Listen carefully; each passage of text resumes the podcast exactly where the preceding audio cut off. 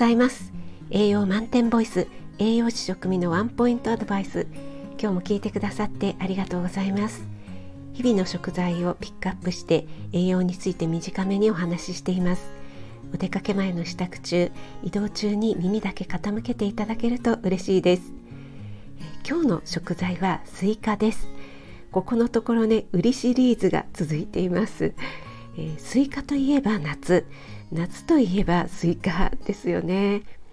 浴衣を着てスイカを食べてスイカの種を飛ばしたり砂浜でねスイカ割り。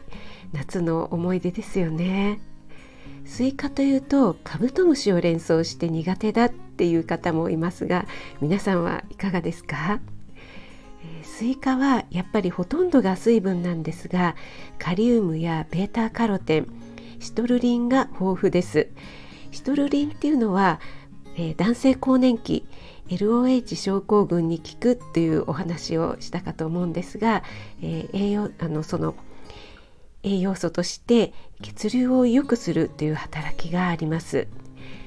スイカは10度から15度が最も美味しく感じるというふうに言われている温度で冷やしすぎると甘みを感じにくくなってしまうので冷蔵庫に入れる場合は食べる23時間くらい前に入れて冷やすといいですよ。今はねなかなか井戸水とかって冷やすっていうのがねないですからね。あなたが美味しく食べて美しく健康になれる第一歩を全力で応援します。フォローいいね押していただけると嬉しいです。5月22日土曜日今日も良い一日となりますようにお仕事の方は気をつけていってらっしゃい。